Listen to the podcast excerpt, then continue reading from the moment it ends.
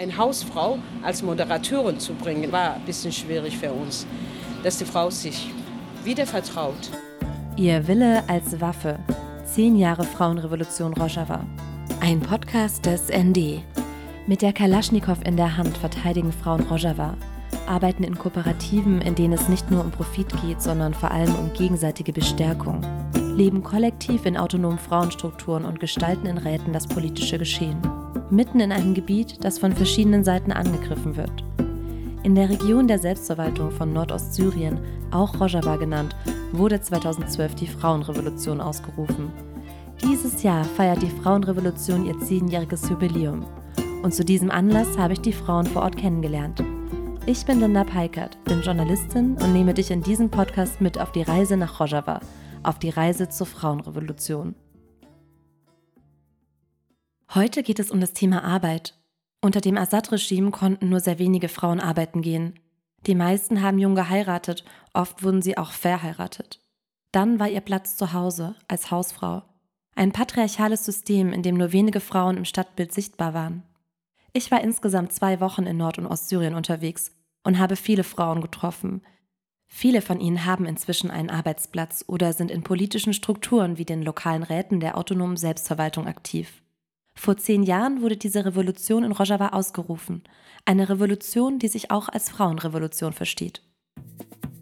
Wenn du ein bisschen mehr zur jüngeren Geschichte Nordostsyriens wissen möchtest, höre dir Folge 1 dieses Podcasts an. Da gibt es Input und die Wissenschaftlerin Dilla Dirik erklärt, warum die Revolution in Rojava eine Frauenrevolution ist. Außerdem wichtig, mit dem Begriff Frau ist in diesem Podcast nicht das biologische Geschlecht zu verstehen. Ich habe verschiedene Frauen an ihrem Arbeitsplatz besucht.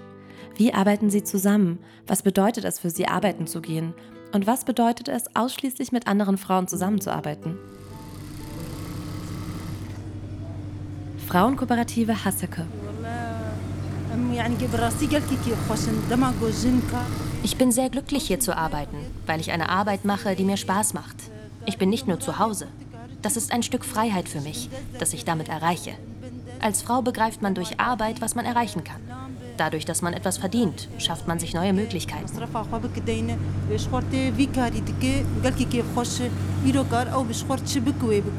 Sagt Nesrin Paschu, die Anfang 30-jährige Frau sitzt hinter einer Nähmaschine. Feiner, dunkelgrüner Stoff gleitet durch ihre Hände. In der industriellen Halle mit großen Fenstern arbeiten etwa sieben weitere Frauen. Sie nähen, stecken ab und schneiden lange Stoffbahnen zurecht. In einer Ecke steht eine Schneiderpuppe. Sie trägt ein langes, sandfarbenes Kleid.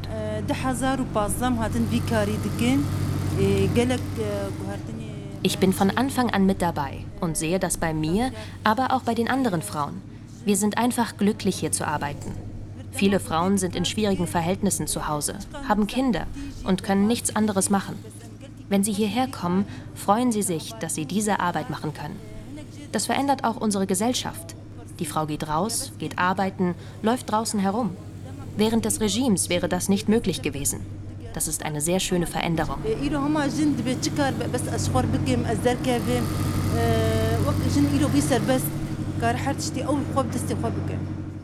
Die Frauenkooperative Lawin gibt es seit 2015. Das Design der Textilprodukte wie Vorhänge, aber auch Festkleider entwerfen die Frauen selbst, verarbeiten hochwertige Stoffe zu erschwinglichen Preisen.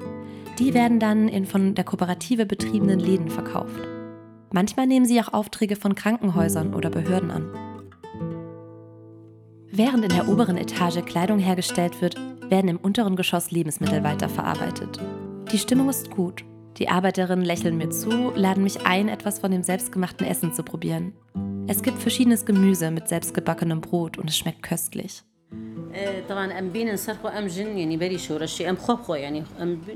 Wenn wir uns Frauen heute anschauen, haben wir uns sehr stark verändert. Die Frau hat jetzt ihren eigenen Willen entwickelt. Sie hat eine eigene Stärke entwickelt. Sie hat in den letzten Jahren gelernt zu sprechen. Manche der Frauen haben nur kurz eine Schule besucht, andere gar nicht. Es sind sehr verschiedene Frauen. Aber wir sehen, dass sie alle nicht mehr so schwach und ohne Willen sind, sondern wir als Frauen jetzt unsere eigene Stärke, unseren eigenen Willen haben und unsere eigenen Projekte machen. Diese Veränderung zieht sich durch die ganze Gesellschaft.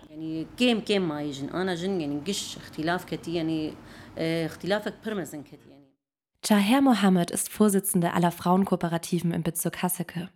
In ihrem Büro, wie üblich mit einer Tasse Chai in der Hand, erzählt sie mir von ihrer Arbeit in der Frauenökonomie. An dieser Stelle ein kurzer Input zur Frauenökonomie. Die Frauenökonomie ist ein Wirtschaftssystem der Frauen in Nord- und Ostsyrien, in dem ausschließlich Frauen aktiv sind. Die Frauenökonomie wird vom Wirtschaftsrat der Selbstverwaltung und vom Ökonomiekomitee des Frauendachverbands Kongrastar gefördert. So konnten bis heute 31 Frauenkooperativen entstehen. Sie schaffen Arbeitsplätze für über 330 Frauen.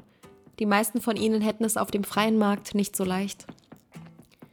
Sei es, weil sie keinen Schulabschluss machen konnten oder die meiste Zeit ihres Lebens Care-Arbeit geleistet haben, also sich um Haushalt und Kinder gekümmert oder auch andere Pflege- und Sorgetätigkeiten übernommen haben. Auch Frauen, die von ihrer Familie verstoßen wurden, finden in Frauenkooperativen einen Arbeitsplatz. Alle Kooperativen bekommen Land oder benötigte Mittel als Starthilfe, sind dann aber selbsttragend. In den jeweiligen Arbeitseinsätzen organisieren sich die Frauen autonom, entscheiden gemeinsam über die Struktur und teilen das Einkommen gerecht auf.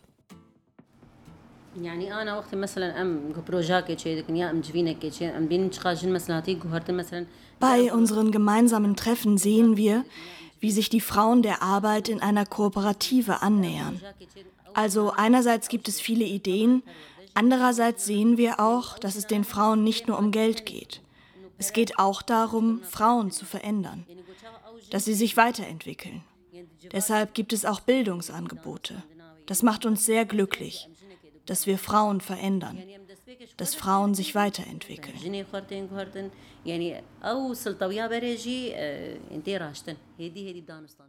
Sagt Herr Mohammed mit einem Lächeln auf den Lippen.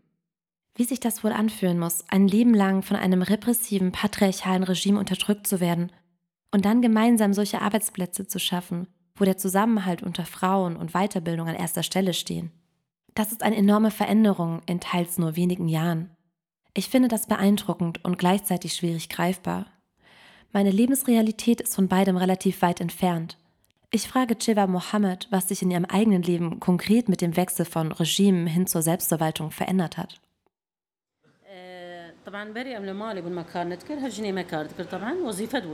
Vor der Revolution hat mein Mann gearbeitet. Ich war zu Hause. Jetzt kann er nicht mehr arbeiten und ich gehe arbeiten. Wir helfen uns gegenseitig. Die Beziehung hat sich verändert. Früher kam er manchmal von der Arbeit und war sehr gestresst. Wenn er heute gestresst ist, dann sage ich, okay, komm runter, entspann dich. Es hat sich also die Art und Weise, wie wir miteinander reden, stark verändert.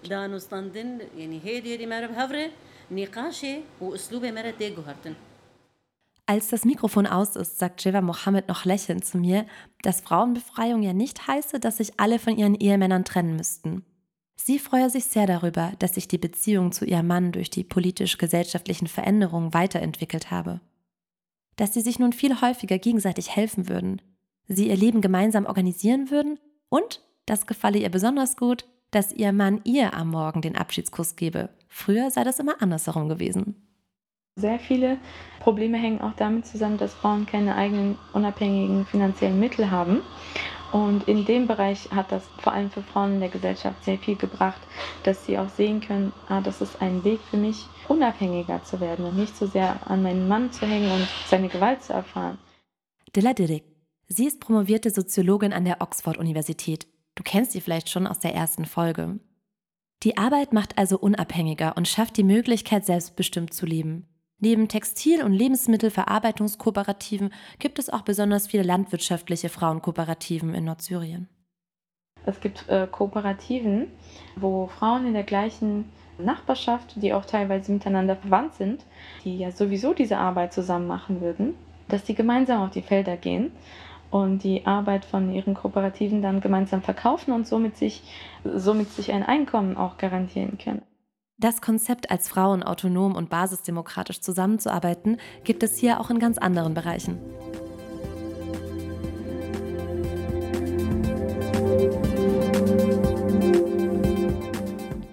جدنگ جنان جوجن تیوی افدام حمو چاخین و خوش من تماشاوان هجا ابرز به برنامه کی نو جگوتو بیش جاره دن عمل پیش بریونه zu Besuch beim Fernsehsender Shin TV in der Stadt Amude. Shin heißt Frau auf Kurdisch. Hier arbeiten nur Frauen, egal ob vor oder hinter der Kamera. Redaktion, Technik oder Moderation. Seit 2018 produziert Jin TV Fernsehsendungen auf verschiedenen Sprachen. Am meisten wird auf Kurdisch und Arabisch gesendet. Die Redaktionen gibt es in Niederlande, der Türkei, im Nordirak oder eben in Nordostsyrien. Allein in Nordostsyrien arbeiten über 70 Frauen bei Jin TV. Es spielt für mich eine große Rolle, dass es zum ersten Mal einen Frauensender gibt. In den meisten Redaktionen werden Frauen nur als Moderatorinnen oder Schönheitsfiguren genutzt. Sie dürfen selten überall mitarbeiten. Es gibt zum Beispiel wenig Frauen im technischen Bereich, bei redaktionellen Aufgaben oder auch auf der Entscheidungsebene. Frauen werden nur als Schönheitsfigur ausgenutzt. Sagt Dicle Ito. Sie ist Moderatorin bei Jin TV, sitzt in einem Besprechungszimmer mit lilafarbener Sofagarnitur. Ich kenne die Situation, dass man als Frau schnell mal vor die Kamera gestellt, aber von der redaktionellen Verantwortung entbunden wird.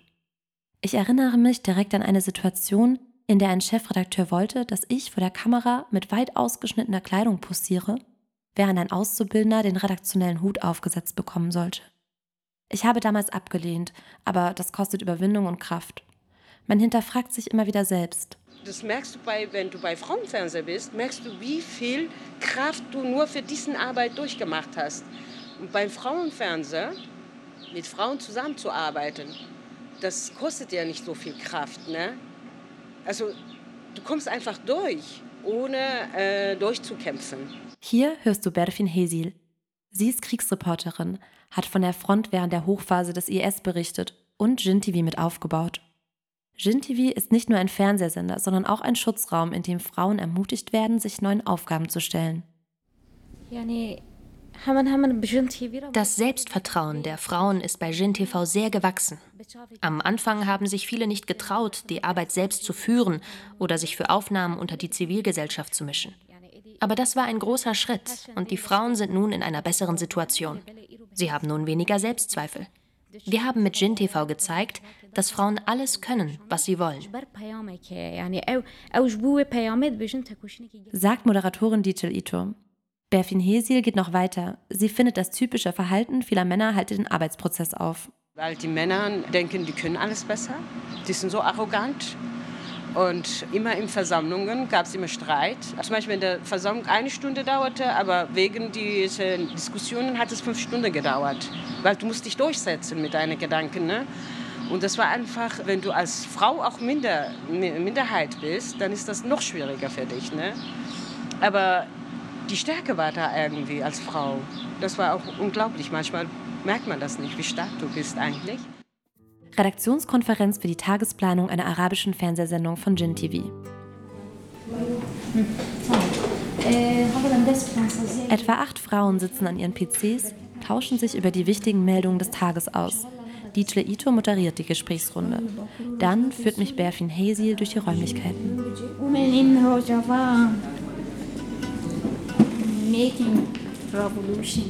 Die Studios strahlen in leuchtenden Farben. Orange, Gelb, Türkis und Lila dominieren. Dann werde ich aufgefordert, mich für ein paar Erinnerungsfotos hinter den Moderatorinnen-Tisch zu stellen. Ich sei ja schließlich auch Journalistin. Wir kichern.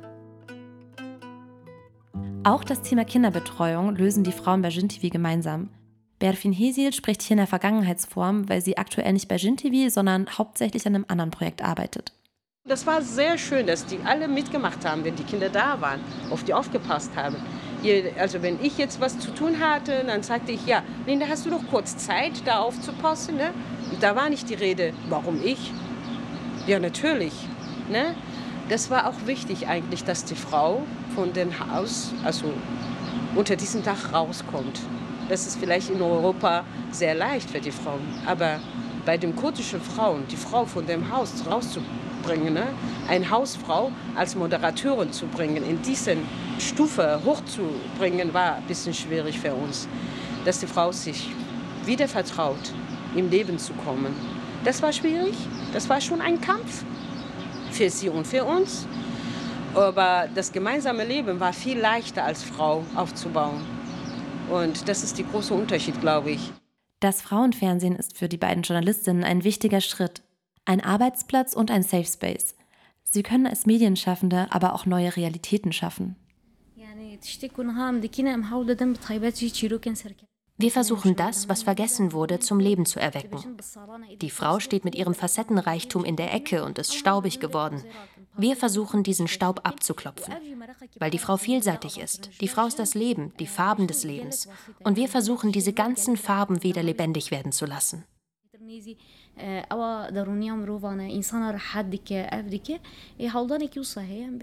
Dieses neue Selbstbewusstsein, dieser neue Glanz ist ein wichtiger Teil der Gleichstellung der Geschlechter sich nicht nur männliche Attribute anzueignen, sondern die Identität der Frau als etwas Wertvolles anzusehen. Dieser solidarische und gegenseitig unterstützende Umgang sei besonders wichtig für die Frauenrevolution, sagt die Ito, nicht nur in Rojava.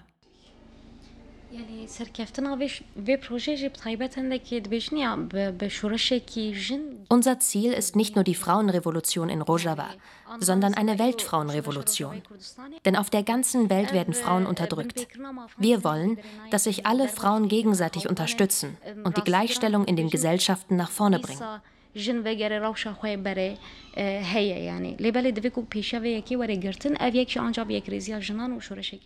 Die kurdischen und arabischen Kolleginnen faszinieren mich. Ihre Art zu arbeiten, ihre Visionen. Und das können wir ähm, zum Beispiel in Deutschland dann von euch bei Gin TV, von euch als Frauen in Rojava lernen? Man lernt voneinander. Wir haben von euch in Europa gelernt, diese Erkenntnisse genommen und eine neue Frauenrevolution in Rojava aufgebaut. Das Wichtigste ist die Gleichberechtigung zwischen Frau und Mann. Das, was wir auswendig gelernt haben, haben wir einfach zerstört. Das, was wir auswendig gelernt haben, kann nämlich falsch sein. Man sollte etwas Neues dazulernen. Und das haben wir in Rojava wirklich geschafft. Die Frau ist von null bis hierher aufgestiegen. Die Revolution bedeutet nicht nur Krieg. Nicht nur im Krieg gegen jemanden zu kämpfen, sondern auch im Krieg neues Leben aufzubauen. Das haben die Frauen hier gemacht. Und das haben sie nicht von alleine gelernt. Das hat eine ganz lange Geschichte.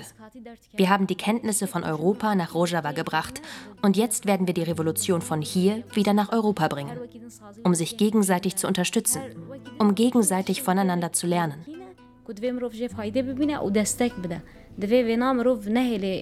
Ich finde diese Aussage spannend. Auf verschiedenen Teilen der Erde wird die Idee der Frauenbefreiung auf unterschiedliche Art und Weise vorangetrieben, weiterentwickelt und dann wieder an die anderen Orte der Welt geschickt. Wir können voneinander lernen, uns gegenseitig inspirieren und daran wachsen, auch andere Kultur- und Gesellschaftskonzepte kennenzulernen. Ich freue mich für diese Folge, Nesrin Paschu, Jeva Mohammed, DJ Ito und Berfin Hesil kennengelernt zu haben. Und ich bin beeindruckt, wie sie innerhalb so weniger Jahre diese Art von Arbeitsplätzen für Frauen mit Bildungsangeboten und gegenseitiger Unterstützung ohne starren Fokus auf Profitmaximierung schaffen konnten. In der nächsten Folge geht es um autonome Frauenstrukturen. Ich werde Genvar besuchen, ein Dorf, in dem nur Frauen und Kinder wohnen. Außerdem wird es um Genealogie gehen, die angewandte Wissenschaft der Frau. Du willst linken Journalismus unterstützen und unter anderem Recherchen ermöglichen, wie sie Linda in Rojava gemacht hat? Dann zahl freiwillig einen Beitrag deiner Wahl an das ND. Ganz schnell und einfach mit nur zwei Klicks auf dasnd.de slash freiwillig zahlen. Wenn du Fotos und Zusatzmaterial von meiner Reise sehen möchtest, schaue bei den ND Social Media Kanälen vorbei. Wir sind auf Instagram, Twitter und Facebook. Wenn dir der Podcast Ihr Wille als Waffe, 10 Jahre Frauenrevolution Rojava gefallen hat, freue ich mich über eine Bewertung bei Spotify oder iTunes. Lasst auch gerne einen Kommentar da und abonniert den Podcast, dann verpasst ihr keine Folge mehr. Gesprochen haben Josefina Hochbrück, Josefa Walter, Berna Kilitschli und ich, Linda Peikert. Ihr Wille als Waffe, ein Podcast des ND.